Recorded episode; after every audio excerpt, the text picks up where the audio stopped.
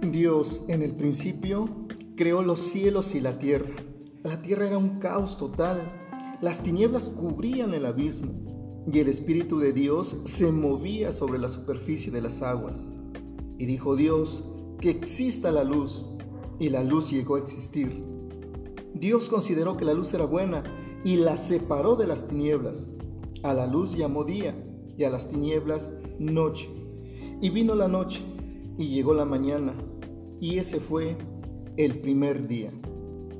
A partir del versículo 6 vemos que después de la creación de la luz, Dios crea todo un mundo de maravillas. En ese mundo donde todo era oscuridad, donde todo era un caos, Dios crea los mares donde alegremente los peces nadan. Dios crea los árboles con sus deliciosos frutos, donde, los, donde las aves revolotean llenas de alegría. Dios crea las flores, donde las abejas disfrutan de su delicioso néctar. Dios crea todo un mundo de maravillas. Dios crea todo un mundo de, de cosas increíbles. Después de que esta tierra era un caos, era una oscuridad, Dios crea cosas maravillosas. Crea también al ser humano a ti y a mí, que somos un tesoro precioso a sus ojos. Uso este pasaje de la Biblia porque mm, quiero traer una reflexión a, tu vida y a la mía, porque no sé cómo esté tu vida en este momento.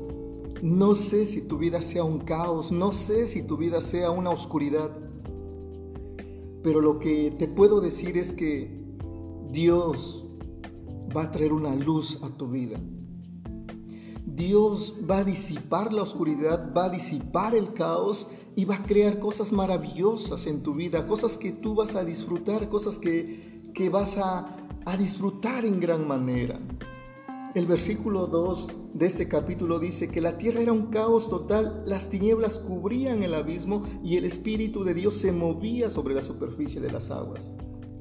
Otra traducción dice que el Espíritu de Dios incubaba sobre la superficie de las aguas. Es decir, que en medio de este caos, que en medio de esta oscuridad, el Espíritu Santo de Dios estaba creando vida. Sí, en medio de todo esto.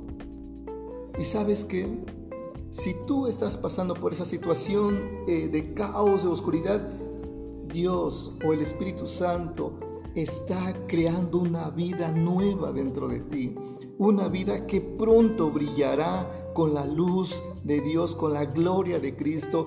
Y todo ese pasado dejará de ser, porque la gloria de Dios que estará en ti solamente será para que la disfrutes, para que goces de esa vida que Dios tiene planeada para ti, esa vida que Dios quiere para ti. Así que Dios está trabajando en tu vida, sigue trabajando en ti. Dios te ama. Dios hará resplandecer su gloria sobre ti porque tú eres su especial tesoro. Que Dios te bendiga rica y abundantemente.